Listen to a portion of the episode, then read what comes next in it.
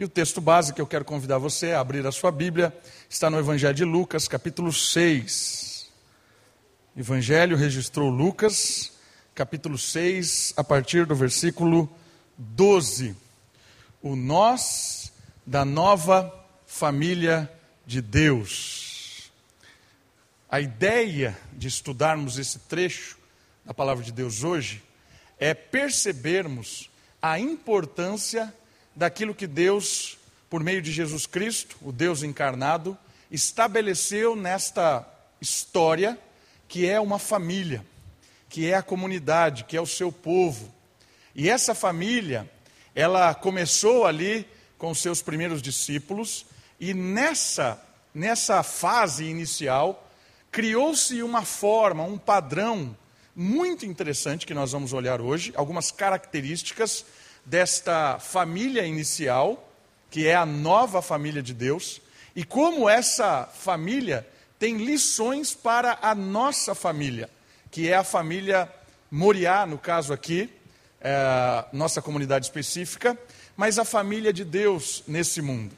E o tema, o nós da família, é fundamental. Por quê? Porque ele é, logo de cara, um contraste do que nós temos vivido cada vez mais intensamente, que é o eu, o eu, o meu, né? É o meu Deus, inclusive agora. E isso não tem não tem assim poder nenhum, não tem nenhuma história ligada a isso dentro do povo de Deus. Ah, o Antigo Testamento, por exemplo, o, o, Israel, o de Israel, né, o judeu, ele não consegue entender essa dimensão individualista, essa dimensão do eu. Porque tudo no conceito de Israel é um conceito plural, é um conceito nosso. E por isso que Jesus Cristo, que vem de Israel, ele traz essa conotação da igreja, do povo, da família, como nós. E nós vamos perceber como esse nós da nova família de Deus é fundamental para que a gente tenha uma boa caminhada, para que a gente cresça, amadureça e possa viver nesse mundo de uma maneira a cumprir aquilo que Deus estabeleceu para nós. Estão comigo no Evangelho de Lucas, capítulo 6? Acompanhem, por favor, a leitura a partir do 12. Quero ler do 12 até o 16. Diz assim a palavra de Deus: Naqueles dias, Jesus se retirou para um monte, para uma montanha, a fim de orar, e passou a noite toda orando a Deus. Depois do amanhecer, chamou seus discípulos e escolheu doze, estabeleceu doze dentre eles, aos quais também chamou de apóstolos. São eles Simão, a quem também chamou Pedro, e André, seu irmão, Tiago e João, Filipe e Bartolomeu, Mateus e Tomé, Tiago, filho de Alfeu, e Simão, conhecido como Zelote, Judas, filho de Tiago, e Judas Iscariotes, que veio a ser o traidor. Olha só que interessante essa, esse início dessa família por meio dos apóstolos. Algumas informações. Jesus, em sua jornada, deixou claro que o nós da nova família pertence a Ele. Ou seja, em Jesus temos um vínculo. Ele é o dono da família. Ele é o pai da família, no sentido de criador dessa família, ele que instituiu a família. Nós pertencemos a Ele, Ele é o alicerce. Ele a formou por meio da sua pregação e ação. Só é possível essa nova família que nós fazemos parte, que chamamos de igreja, por causa da obra de Jesus Cristo. Por isso, Ele é o, o Criador da igreja, Ele é aquele que criou uma nova família, por causa da sua pregação, por causa da sua ação, por causa da sua obra. Jesus Cristo é quem estabelece isso. Este nós, desde o começo, foi pensado a ser universal, pois não se baseia na descendência, mas na comunhão. Olha que legal isso. A ideia de uma nacionalidade por exemplo, que Israel tinha muito forte isso, nós somos filhos de Abraão, a nossa aliança com o nosso pai, nós somos a, a, a, separados por Deus por causa da nossa filiação. Os nossos ancestrais tiveram uma experiência com Deus e nós herdamos dessa experiência com Deus. Nós pertencemos à família de Deus porque nascemos na linhagem da família de Deus. Essa era a ideia de Israel. Mas o projeto divino nunca foi esse. O projeto divino não era ter uma nação, não era ter uma pátria. O projeto de Deus era ter uma família universal, uma família de todos os campos, de todas as etnias, de todos os lugares desse mundo. Sempre o projeto de Deus foi esse. Por isso que em Jesus Cristo, o que é que estabelece essa família não é se você nasceu em Israel, se você é filho da aliança. Não é essa a ideia. O que estabelece você como membro da família de Deus, a partir de Jesus Cristo, é a comunhão que tem com Ele e com o povo. A intimidade que nós temos com Jesus Cristo, o relacionamento que nós temos com o Criador desta família, que é Jesus Cristo, por causa da sua pregação e da sua ação, essa comunhão nos estabelece como filhos de Deus, nos estabelece como irmãos uns dos outros. E aquele que tem comunhão com Deus, certamente tem comunhão uns com os outros. Por isso que o evangelista João diz na sua carta de que se você diz que tem comunhão com Deus e não tem comunhão com os irmãos, é mentiroso. Porque não existe comunhão familiar se você não se relaciona com Jesus Cristo e com a sua igreja, com o seu povo. Não existe fora da igreja mais perto de Deus. Essa frase é bem comum na internet, mas é uma mentira. Não tem como estar perto de Deus se você não está perto da família de Deus, que é a igreja. O nós da família de Deus é estabelecido na comunhão que temos com o Senhor e uns com os outros. Essa é a ideia base desse texto que a gente está chamando aqui a atenção para aprender hoje. E nesse momento do estabelecimento dos doze, há um arquétipo desta família. O que é um arquétipo? É uma palavra difícil, mas é algo simples de entender. É um símbolo, é uma base. É como se você tivesse, ah, vamos usar um, um exemplo, um gato, por exemplo. Você sabe o que é um gato. Por mais que você encontre gatos diferentes, você sabe que ele é um gato por causa do arquétipo gato, por causa daquilo que ele é por essência. Certo? Então, os doze que são aqui o texto nosso, Ali é um arquétipo, é a essência da comunidade, é a essência da família. Olhando para Moriá, nós podemos identificar se é uma igreja baseada naquilo que os doze vivenciaram, ou se não é. Porque a partir dos doze nós temos um padrão para todos os povos, para que toda a comunidade, toda a família de Deus tenha um ideal, uma forma que a partir desses doze nos ensina. Entende a ideia? Então, se você olha um gato, você sabe se é um gato ou se é um cachorro. Porque ele, ele é um gato independente da sua cor, do jeito, do seu pelo, independente da sua raça como gato, mas você sabe que é um gato. É a mesma coisa a igreja. Você sabe que é uma igreja porque tem a sua essência, ainda que seja diferente a cor da parede, o jeito que as pessoas se vestem, o tipo de culto, a forma que eles cultuam. É diferente a igreja em si, mas a essência de igreja existe, porque é baseada naquilo que aconteceu aqui no nosso texto. O texto nos chama a entender essa nova família de Deus, baseada na comunhão e baseada também na sua essência, que nós vamos aprender hoje. Características dessa igreja, dessa nova família, a partir do chamamento aqui, do chamado dos doze. E a primeira característica dessa igreja, a primeira característica desses doze, é que é germinada, a igreja, os doze, foram ou é germinada na oração. É muito interessante isso no texto bíblico. Olha só algumas informações. Jesus Cristo sobe a montanha para orar. A montanha designa o local da comunhão, um lugar elevado acima da ação e dos afazeres diários. É nesta relação do pai com o filho que são vocacionados os doze.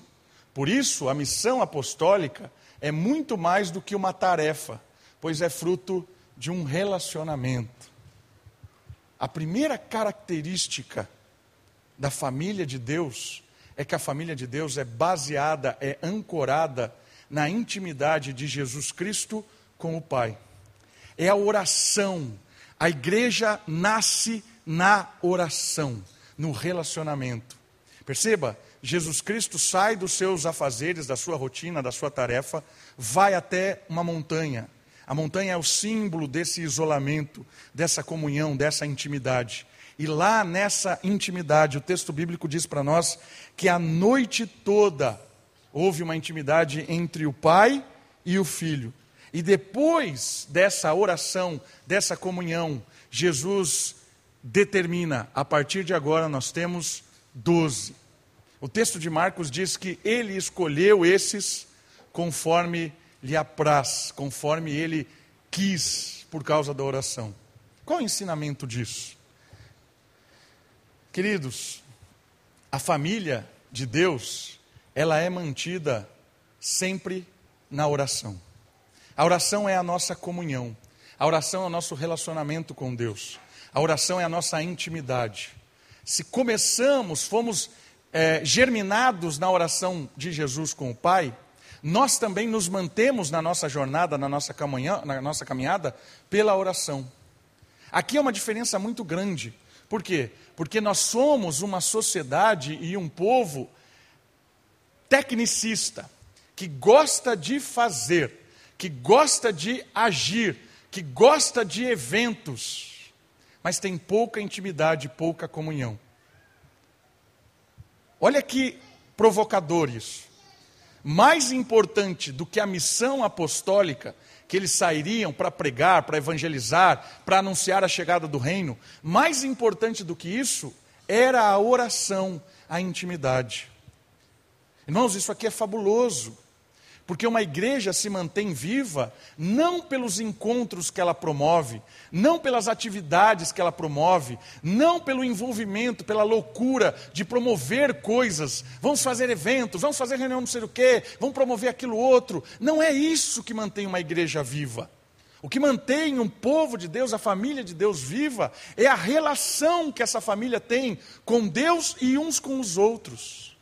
Em primeiro momento, o chamado é que nós nos despertemos para a importância da intimidade que nós temos que ter com Deus. Jesus Cristo, que era o Filho de Deus, o próprio Deus, passa uma madrugada toda em oração, em intimidade com Deus, e aí sim ele toma as suas decisões. Irmãos, nós precisamos nos despertar para um relacionamento nosso com o Pai, um relacionamento de colocar as nossas aflições, o nosso coração, as nossas alegrias, a nossa gratidão, de ter realmente uma intimidade com o Senhor, baseado nessa oração, nesse relacionamento, nesse vínculo com Deus. É fundamental essa intimidade. Não basta vir ao culto, é preciso viver cultuando. Não basta você ir a uma reunião de oração, é importante ter uma vida de oração.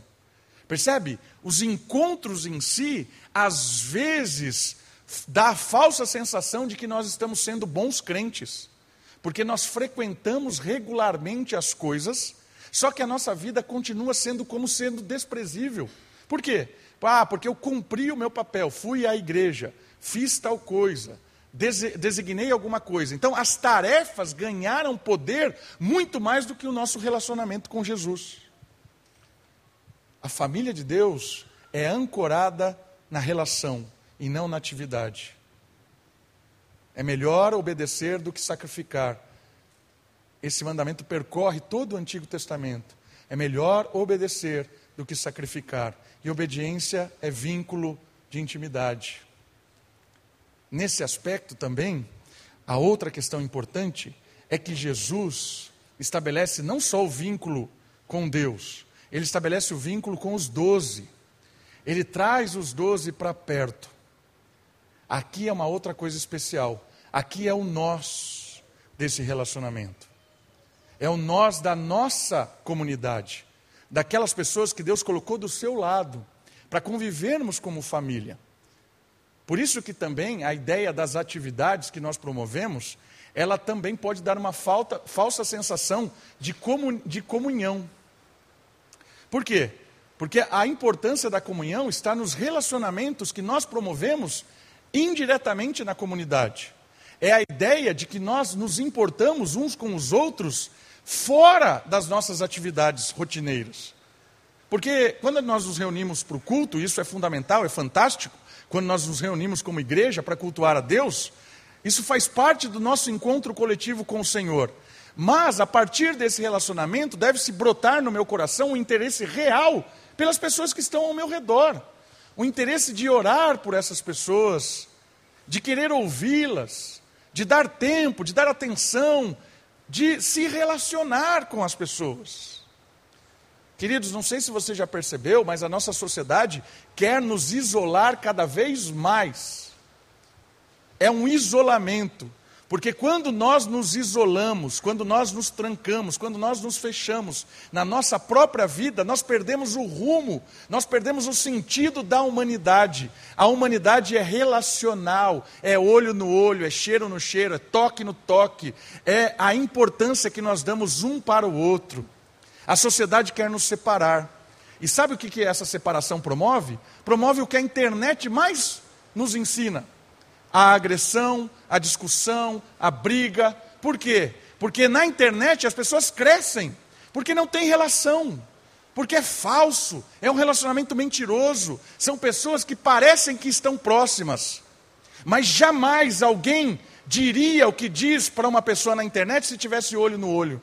Não diria. Percebe a problemática? E cada vez mais a sociedade vai querer nos separar porque distante nós conseguimos nos odiar, nos agredir, sem nenhum peso na consciência. A sociedade cada vez mais vai piorar por causa do isolamento, por causa dessa, desse afastamento, da desumanização. Mas a família de Deus é uma inspiração para a comunhão, para a aproximação, para o acolhimento. É na família de Deus que nós encontramos pessoas que se esforçam contra o próprio sistema, contra a própria mídia, contra a própria influência que nós temos, para querer estar perto um do outro, para querer ouvir, chorar, rir, crescer juntos. Irmãos, a comunhão é fundamental para o crescimento, o amadurecimento e a força do povo de Deus. Primeira lição: a oração é que faz brotar o povo. E o que é a oração? É o relacionamento de cada indivíduo com o Criador e de cada indivíduo com o seu irmão. Isso é o vínculo relacional que a oração promove. Quer começar a ter uma ação nesse sentido? Comece com uma forma fácil. Essa semana, dedique-se a orar mais por pessoas da igreja. Essa é uma forma simples de você começar a ter uma intimidade, uma comunhão com alguém. Comece a orar por pessoas que você nem conhece. Pessoas que talvez você veio aqui na, na, igreja, você vê a pessoa sentada longe de você, poxa, eu nem sei aquela pessoa, mas eu conheço ela. Comece a orar por essas pessoas que você nunca nem conversou. Ó, oh, eu oro por aquele irmão que estava lá sentado lá na frente, eu vejo ele sempre lá. Deus abençoe a vida dele. Dê sabedoria para ele. A oração é um sinônimo de é sinônimo de unidade, de comunhão. A família de Deus é germinada na oração, na comunhão. Segunda característica que o texto nos dá dessa nova família de Deus, do nós da família de Deus, é que ela é aprimorada na vocação, naquilo que ela é chamada para fazer. Olha só, a expressão fez doze, chamou doze, que parece estranha, carrega uma terminologia do Antigo Testamento para a instituição sacerdotal. Da mesma forma que a nomeação do chamado é vinculado aos profetas. Então, essa ideia, Jesus fez doze, o jeito que está escrito no texto, dá a ideia de um chamado ao sacerdócio e um chamado ao, ao, à missão profética. Doze é um número de esperança para Israel, assim como 70 é para o mundo. Algumas informações sobre o aprimorar da do nossa vocação. O texto bíblico diz que no amanhecer, Jesus escolheu doze dentre eles, estabeleceu doze entre eles. E a ideia desse texto é vincular esse chamado com a vocação. E essa vocação, ela tem muita semelhança com a vocação dos sacerdotes do Antigo Testamento. Quando eram chamados, quando eram vocacionados, quando eram escolhidos para exercer a função sacerdotal. O que é que um sacerdote fazia? O sacerdote ele tinha uma missão pontífice. É? O que é uma missão de ponte, nesse sentido de pontífice? Ele vinculava a humanidade com o Criador. Ele vinculava Deus com as pessoas. Era essa a ideia do sacerdote. Ele trazia informações de Deus e levava informações do povo a Deus. Essa é justamente a tarefa da nova família de Jesus Cristo: sermos sacerdotes neste mundo. Apresentarmos a esse mundo quem é Jesus Cristo. Levar esse mundo para a presença de Deus. A nossa família, a família Moriá, o povo de Deus, ela tem uma vocação, e essa vocação, ela é de vital importância para esse mundo, porque ela desperta esse mundo para uma nova realidade, a realidade de se vincular ao Criador. Sair desse encadeamento maluco que nos colocaram, uma rotina desenfreada de uma vida sem sentido, de acordar, trabalhar, comer, viajar, acordar, trabalhar, comer, trabalhar, trabalhar, acordar. Louco isso! Aonde vai dar isso? Se você não apontar para uma transcendência dessa loucura, para algo fora disso, é exatamente essa missão da família de Deus. Os sacerdotes, que somos nós, temos uma missão para mostrar para essas pessoas que a vida não é animalesca, não é esse tipo de coisa que nós estamos aqui para fazer. Nós temos um vínculo com o Criador que transcende isso, sai dessa loucura. E a outra ideia da designação vocacional é a ideia profética. O que é que o profeta fazia? O profeta era aquele que falava em nome de Deus, é aquele que trazia as notícias de Deus, é aquele que trazia a direção de Deus. O profeta dizia: Assim diz Yahvé. No momento em que o profeta pro, proferia essa frase, ele sumia e Deus ficava no lugar dele. Por quê? porque ele era aquele que falava em nome de Deus. Nós, como família de Deus, a nossa unidade tem uma vocação de profeta. Nós temos a verdade para esse mundo. Nós podemos anunciar as coisas verdadeiras para essa terra. Nós temos a mensagem salvadora. Nós somos aqueles que falamos em nome de Deus. Nós, como comunidade.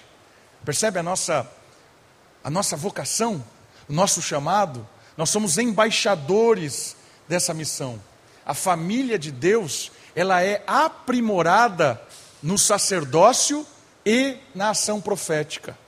Ela é aprimorada, nós crescemos quando nós desempenhamos essa função de vincular com Deus, de anunciar a palavra de Deus.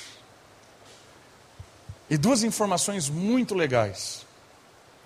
O número 12 é um número que representa uma esperança para Israel, porque é o número das doze tribos, dos filhos de Israel. Jacó recebe o nome de Israel, e os seus filhos recebem o nome das tribos. Eles fazem parte do povo de Deus. Quando Jesus Cristo estabelece os doze apóstolos, tem essa conotação de que há esperança para Israel, porque Deus tem uma aliança com os povos, com o povo de Israel. Doze significa isso. Você pega lá o texto de Apocalipse, fala sobre os doze apóstolos, as doze entradas da cidade, tem lá a cidade santa, representa essa unidade da família. E é muito legal que o próprio Lucas depois fala da missão dos 70. Deus, Jesus Cristo, Deus homem, chama 70 para a mesma missão apostólica. E por quê? De onde vem esses 70? Por causa de dois textos do Antigo Testamento. Um de Êxodo, que fala que Jacó está indo para ah, o Egito, e diz que 70 famílias estão indo com ele. E depois o livro de Deuteronômio, ao falar desse texto, diz que Deus estabeleceu essas 70 famílias como a ideia de nação, de nacionalidade de todos os povos. Então a missão aqui dos 70 é vinculado para a história do Antigo Testamento de Deus tem um projeto não só com a família de Jacó, mas com todas as famílias de, da terra, assim como era a missão em Abraão. Deus chama Abraão não para abençoar só a família de Abraão, mas todas as famílias da terra. Nesse sentido, a nossa edificação, a nossa aprimoração como família, ela acontece no nosso relacionamento como sacerdotes, como profetas, uns com os outros, mas também para todos os povos, levando essa salvação, essa palavra, essa vida para esse mundo perdido. Então, esses dois números eram símbolos importantes. Os doze, há esperança para Israel. Os setenta, há esperança para todos os povos. A nossa família, ela é, ela é fortificada nessa vocação. Uma terceira característica é que a nossa família também ganha força na pregação. Nós temos uma mensagem, queridos. Nós somos chamados para essa pregação. Olha só, a mensagem do nós, da família de Deus, expulsa os demônios e traz cura aos povos. Deixa o seu dedo nesse texto de Lucas e abre comigo um pouquinho para frente, para trás. Mateus capítulo 10. Olha só como é que essa família que é embasada na oração, no relacionamento, vocacionada para a ação profética e também sacerdotal, como ela se fortalece na pregação. 10 de Mateus, versículo 1. Olha só o que diz o texto.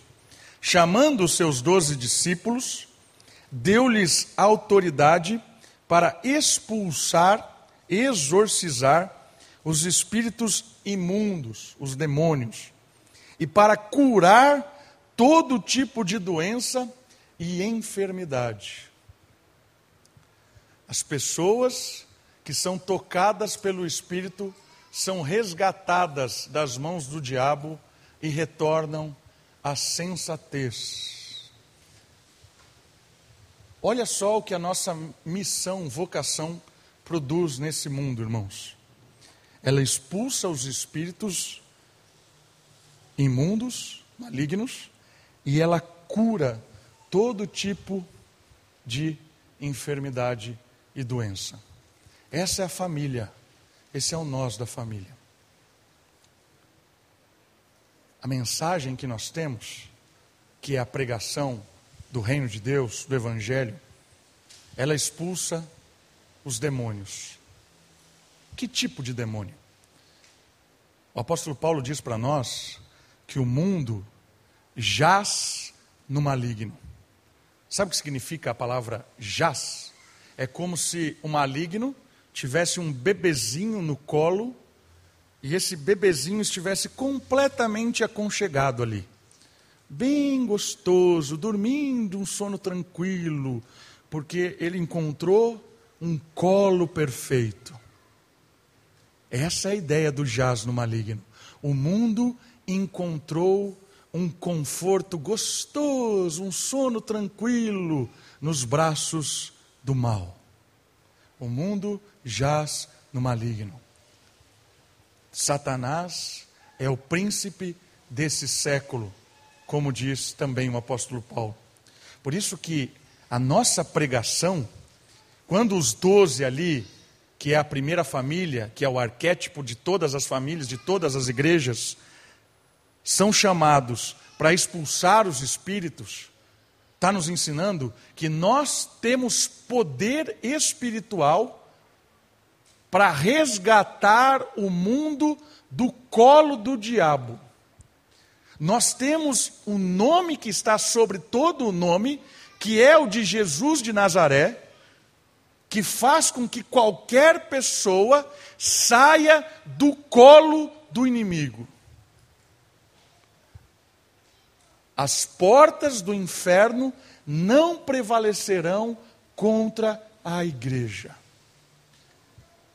A nossa mensagem, a pregação do reino de Deus, o anúncio da reconciliação que nós podemos ter com o Criador por meio da obra de Jesus Cristo, exorciza o mundo, expulsa o diabo, liberta as pessoas.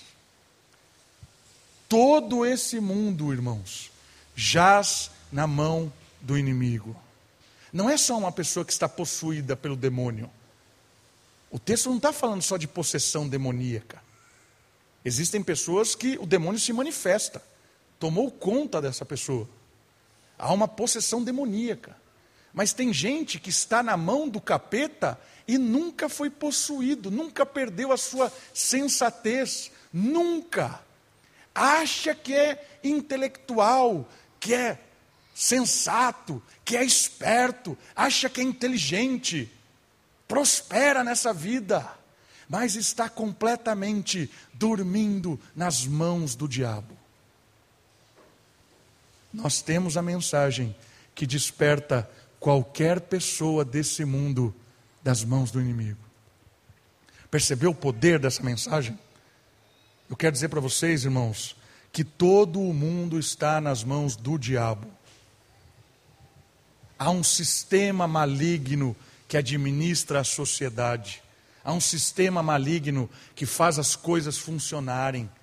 Há um sistema maligno que administra o mundo todo.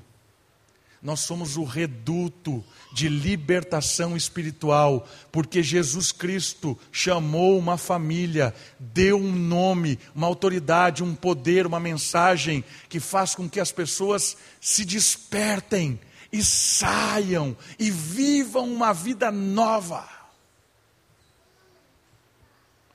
Não sei se você já assistiu o filme Matrix, mas é essa a ideia. Matrix é um filme em que as máquinas dominaram o mundo, as máquinas aprisionaram todos os seres humanos, colocaram os seres humanos num casulo assim, cada ser humano está num casulo, e eles estão lá, a máquina colocou coisas no cérebro, essas pessoas são agora fonte de combustível para as máquinas. E elas estão ali num sono profundo. As máquinas produzem uma sensação de vida para eles. Então eles estão trabalhando, estão vivendo, estão se alegrando, estão tendo a vida deles. Mas é tudo uma mentira, porque eles estão escravizados dentro de um casulo em que a máquina domina. Esse é o mundo. As pessoas comem, se divertem, se alegram, tiram fotos para o Instagram, tem muitas curtidas, fazem vídeos, ganham, ficam milionários. Pensam que estão jogando o jogo da vitória, mas não são nada mais do que casula, ah, é, presas na mão da máquina que a Bíblia chama de Satanás.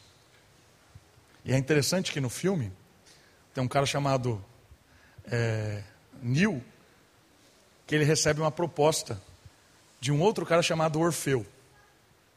E Orfeu é um nome muito significativo, porque Orfeu é, Orfeu é um cara da mitologia grega que tocava um tipo de, um, de uma viola e essa canção da viola, ela trazia, ela trazia as pessoas para admirá-lo. Ela encantava as pessoas porque ele tocava uma história, uma, uma música muito boa. E Orfeu, na mitologia grega, é um cara que vai até o Hades, que é o lugar dos mortos. E ele vai ao Hades e os mortos não o pegam por causa da sua música que encanta. Orfeu é usado em Matrix justamente por isso. Porque Orfeu, ele é usado para despertar as pessoas que estão em, em, em presas lá. E ele vem e oferece para o Nil, que é um outro personagem, dois comprimidos, duas cores. E ele diz: Você quer voltar à sensatez e conhecer a verdade?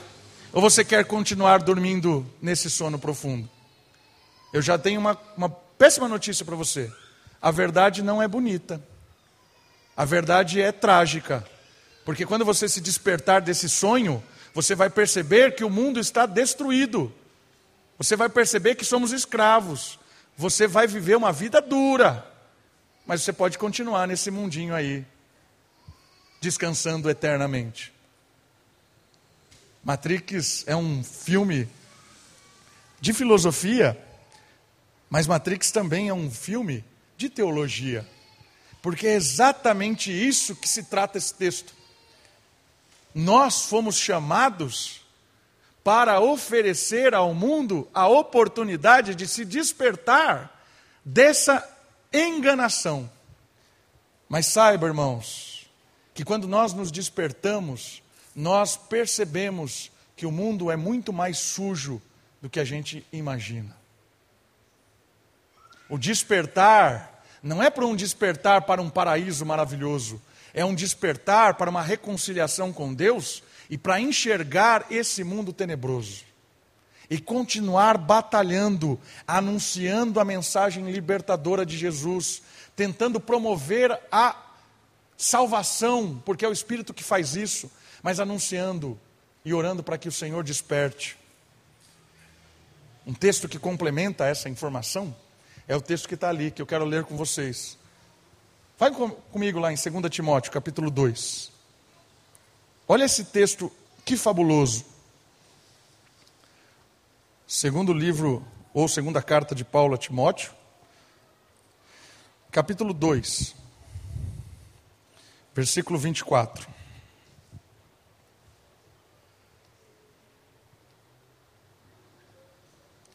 Olha só o que diz o texto bíblico. 2 Timóteo, capítulo 2, a partir do 24. Ao servo de Deus, ao servo do Senhor, não convém discutir. Não adianta você ficar brigando. Por quê? Ele vai dizer.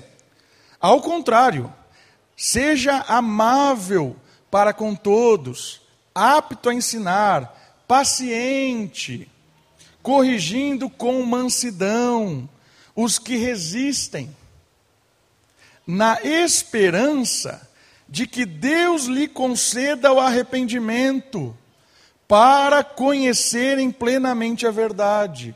Não adianta você se, se matar de ensinar, de convencer, pegar pelo, pelo pescoço e falar assim: acredita, creia. Não adianta.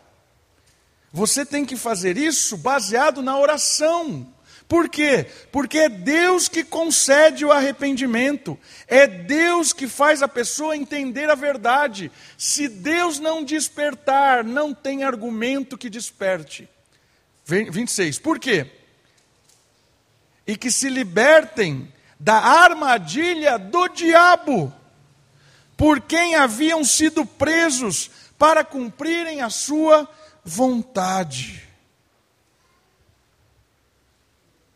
O mundo está cego. A razão do mundo é mentirosa. Os planos do mundo são mentirosos. Os objetivos são mentirosos. O sucesso, a honra, o poder é tudo uma mentira. É tudo matrix. Tudo engano. Mas não adianta. A nossa arma não é ficar gritando, discutindo, criando argumento, pegando pelo braço. Acredita. Acredita, você é um escravo, você está indo para o caminho do errado, tudo isso você está fazendo é uma mentira. Não adianta fazer isso, porque as pessoas estão completamente cegas, insensatas, dormem no sono profundo, muito bem acomodados, sorrindo, cantando, felizes da vida, porque estão na mão do sistema diabólico que as prende. Onde está o nosso poder?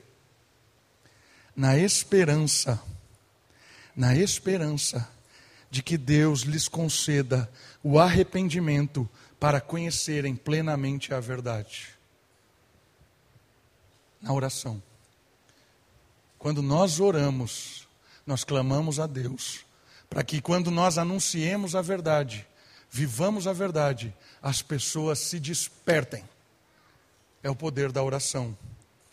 A oração a vocação, a pregação. Essa é a sequência. Germinados na oração, vocacionados, crescendo na vocação, fortificados na pregação.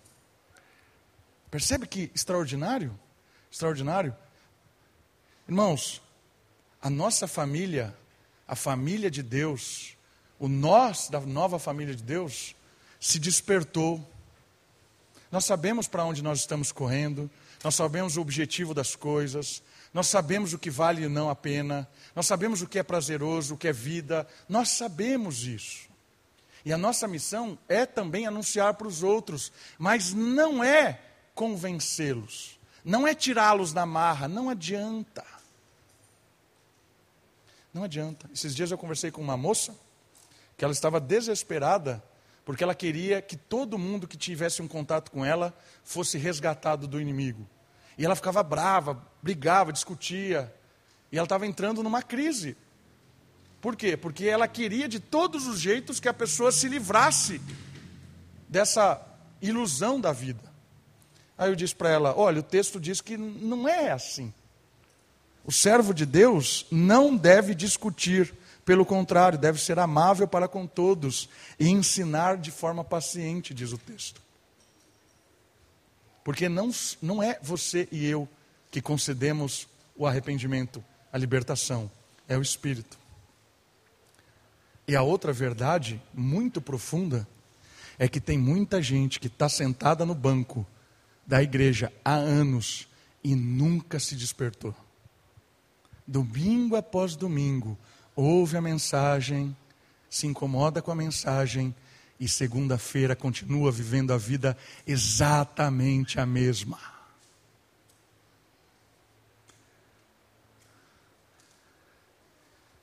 Eu tive que passar por esse por essa, por essa crise, irmãos. Estou no Ministério Pastoral há 12, 13 anos. Eu tinha uma crise profunda e de chorar e lamentar, muito grande, porque eu ficava pensando assim: eu falo domingo após domingo, prego domingo após domingo, e eu olho para aquela pessoa e ela continua do mesmo jeito. O que é que está errado? Eu sou muito burro? O meu ensino é muito idiota? O que está errado? Eu falo grego, a pessoa não entende. Eu vou pegar essa pessoa, chacoalhar ela.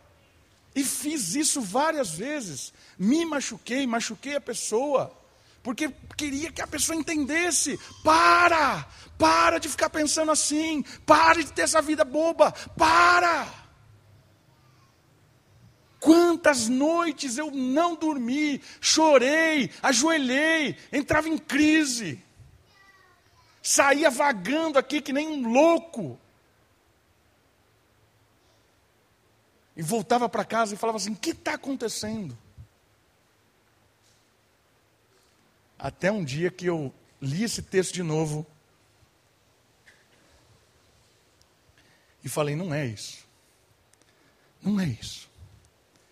Tem gente que vai ficar na igreja a vida inteira e não vai se despertar. Isso foi começando a dar paz no meu coração foi dando paz. Porque eu comecei a perceber que não é minha responsabilidade despertar as pessoas. Não é minha responsabilidade. Mudou isso na situação do ministério? Não mudou nada, continua exatamente a mesma coisa.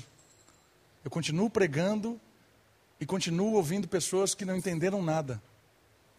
Mas hoje eu eu fico mais em paz porque eu percebi que não é a minha capacidade intelectual, não é o meu esforço, não é aquilo que eu fizer de melhor, não é. Eu passei a orar mais. Hoje eu oro mais do que preparo o estudo. Eu oro mais pela pregação do que eu, eu me esforço em estudar. Porque eu percebi que não é o estudo que vai convencer as pessoas. Não é o estudo, não é a boa argumentação, não é a informação não é a informação, é o toque espiritual que faz a pessoa se despertar para a vida. Nós somos a família de Deus, a família que se despertou. E nós temos essa relação de amor, de conforto, de experiência. E a outra palavra que o texto apresenta é a cura. A nossa mensagem cura todas as doenças, todas as maldições. Jesus Cristo levou sobre si toda a enfermidade, diz lá em Isaías. Nós somos uma comunidade de terapeutas. Conviver na família de Deus é conviver numa família que cura, irmãos. Cura. Mas a primeira coisa que nós temos que ter um entendimento, o entendimento que nós temos que ter, é que o ser humano é um ser humano completo. Nós temos físico, emocional e espiritual. Físico, emocional e espiritual. A cura acontece nas três dimensões. Conviver na família de Deus promove uma cura nas três dimensões. Porque eu começo a perceber que Jesus perdoa os meus dilemas, Jesus reconstrói as minhas escolhas erradas, Jesus traz paz em meio à dor, Jesus nos cura. Muitas vezes a nossa maior dor não é o câncer, a nossa maior dor é o câncer do pecado. O pecado que nos afunda, que nos entristece, que nos separa e que causa mágoa, tristeza, inveja, maledicência, fofoca, coração mal resolvido, uma vida trágica, pessoa amarga. A igreja promove esse tipo de cura, irmãos, porque a igreja tem o amor de Jesus que perdoa, que reconfigura, que acalenta, que renova. Muitas das nossas doenças não são físicas, são espirituais. Muitas doenças espirituais redundam em dores psicológicas e físicas. Tem dor física que é consequência de pensamentos equivocados e de relacionamento mal resolvido com Deus.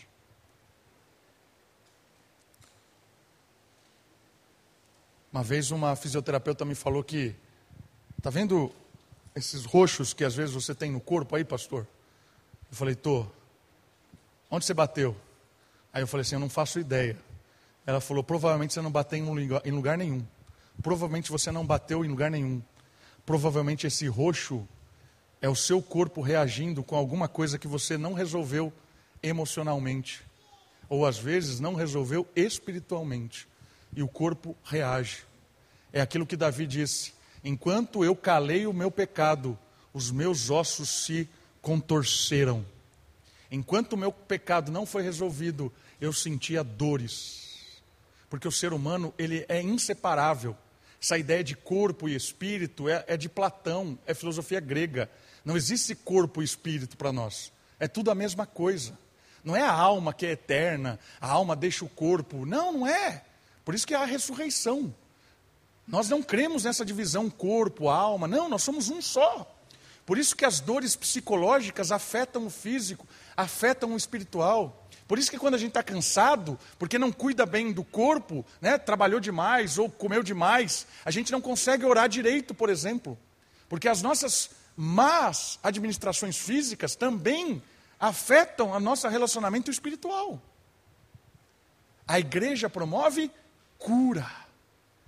Porque é na igreja que nós encontramos pessoas que nos ajudam a equilibrar a nossa vida, em todos os sentidos. É na igreja que nós conseguimos conviver com uma doença, por exemplo, incurável. Porque as, a maioria das vezes, ou se não todas, o problema de alguém que tem uma doença incurável não é a doença, é o jeito que ela lida com a doença, com Deus e com a vida. Quando nós nos despertamos para essa cura de Deus, muitas vezes Deus não vai tirar doença de nós, porque a doença não vai ter mais nenhum tipo de poder. a doença será o de menos, porque eu estou resolvido em todas as outras questões.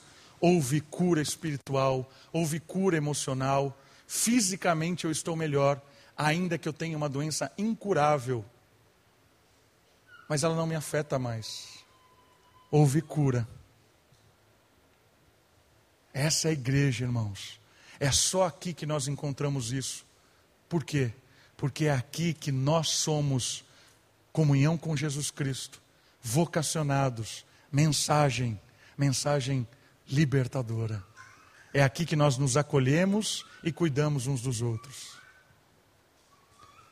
Expulsamos o inimigo, trazemos cura. Nos despimos do velho homem, nos revestimos da nova criatura.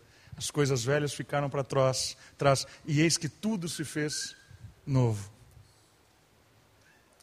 E a última característica, antes da última característica, olha essa frase que interessante do teólogo Rudolf Pisch. A mensagem de Jesus trata-se de um exorcismo do mundo da fundação de uma nova forma de vida no espírito que cura das possessões. Interessante, né?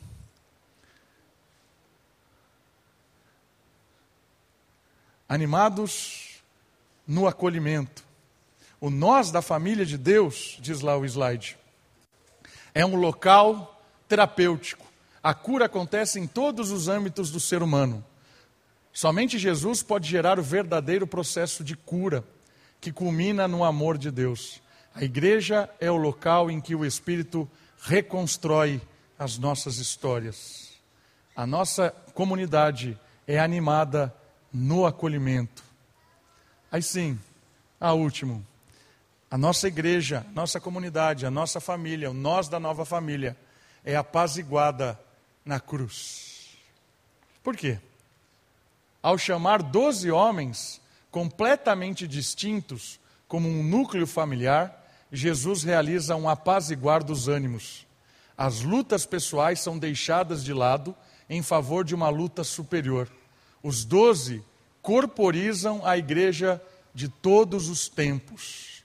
O texto lá que a gente leu de Mateus, de Lucas, desculpa, faz questão de mencionar algo muito interessante. Ele dá algumas características dos doze. E uma delas é de Simão, conhecido como Zelote. O que é Zelote? Zelote vem da ideia de zelo, de cuidado, de furor. É a pessoa que tem furor, um zelo assim grande, chega até a brigar por causa daquilo que é certo. E os zelotes ficaram conhecidos por vários, desde lá do Antigo Testamento, personagem que uh, do livro de Êxodo que acaba matando o outro porque está sendo idólatra, por causa do seu zelo, até chega em Macabeus, que é um período da história de Israel em que Judas Macabeus se indigna com o império e quer matar o, o, o imperador na marra, tem zelo demais, o zelote. E esse zelote, ele tem um afago, um, uma força, uma fúria de resolver as injustiças que o Império Romano aqui está promovendo na igreja. E o texto bíblico diz, faz questão de dizer, tem zelote. Mas o texto bíblico também faz questão de mencionar outros personagens, como Pedro e André, que eram pescadores. Pedro e André, que tinham a sua equipe de, de, de pesca, como o próprio João. Faz questão de mencionar Filipe, que é judeu, mas ele tem um nome grego. Por que, que Filipe tem um nome grego?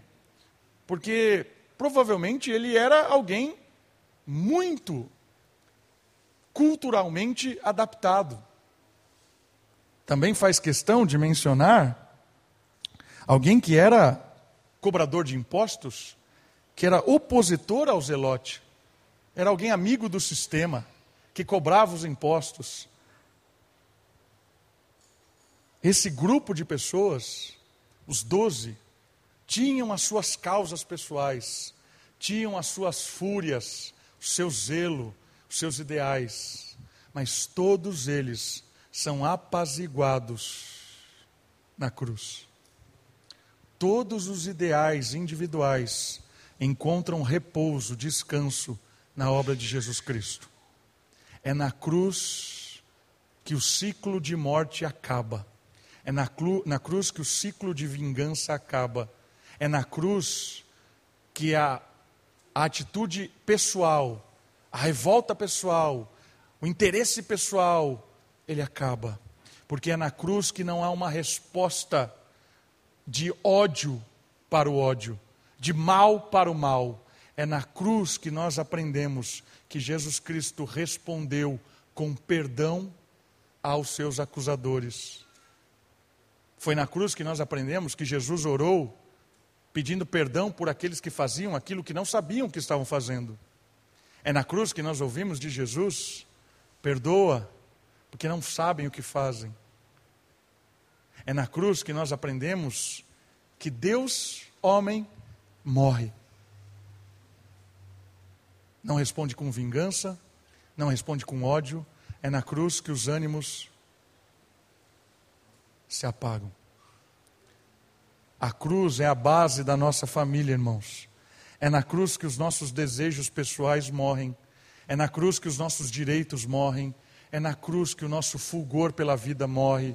É na cruz que eu tenho a maior experiência da vida. Eu morro e Cristo nasce em mim. É na cruz que o Davi é sepultado e Jesus vive em mim. É só na cruz que nós podemos vivenciar uma comunidade com tantas diferenças, mas ainda assim unidos, fraternalmente unidos, porque é na cruz que eu olho para você e te respeito, te amo, te acolho, desejo o seu bem, me alegro com as suas conquistas, me entristeço com as suas derrotas. É só na cruz, irmãos. Se você tirar a cruz do Evangelho, tirar a cruz da nossa família, viraremos o mundo uma sociedade competitiva, onde um quer ganhar o lugar do outro, um quer ser melhor que o outro, um quer vestir-se melhor, cantar melhor, servir melhor, se envolver melhor, julgar melhor. Sem a cruz não há apaziguar de ânimos, sem a cruz não há uma unidade fraterna em meio à pluralidade de vidas. A família de Deus, ela é uma família nova, porque a cruz se faz presente no nosso meio. Os doze é um exemplo de toda a igreja que vem a existir. Porque os doze representam a completa distinção de todos, mas um único propósito: o despertar da morte para a vida, de um relacionamento de isolamento para um relacionamento comunitário com Deus Criador e com o seu povo, a sua família. É aí que nasce a igreja. E um último detalhe, para terminarmos: Lucas faz questão de citar as mulheres no 8.1. É legal isso. Os doze representam a igreja. Mas os doze não representam o todo da igreja. Logo em seguida, caminha um pouquinho para frente, a gente percebe que Jesus cita Maria, Madalena, jo Joana, mulheres de fé, de esperança, de amor, que pregavam o Evangelho, que anunciavam, que contribuíam. Mais para frente nós percebemos outras grandes mulheres da história, como Priscila, por exemplo, esposa de Áquila, uma das grandes teólogas. Tem gente que acredita que o livro de Hebreus não é de Paulo e nem de nenhum homem, que o livro de Hebreus foi escrito por Priscila. Se isso for verdade, se o livro de Hebreus foi escrito por Priscila, é uma quebra de paradigma assim fantástico. E não dá para duvidar muito não, porque Priscila era uma teóloga assim fora de série. O ministério é de homens e mulheres protagonizados por Jesus Cristo. Que Deus nos ajude a caminhar e seguir como uma família no meio do caos, convidando as pessoas para serem curadas e restauradas no nosso meio e para nós mesmos nos curarmos e nos restaurarmos todos os dias. Vamos orar? Baixe sua cabeça, feche os seus olhos, olha o Senhor. Peça a Ele para desfrutar da família de Deus, para ser um membro ativo na família de Deus. Nós compreendemos o nós da família. Olha, Senhor, tem um tempo você e Deus, depois vamos cantar mais um cântico.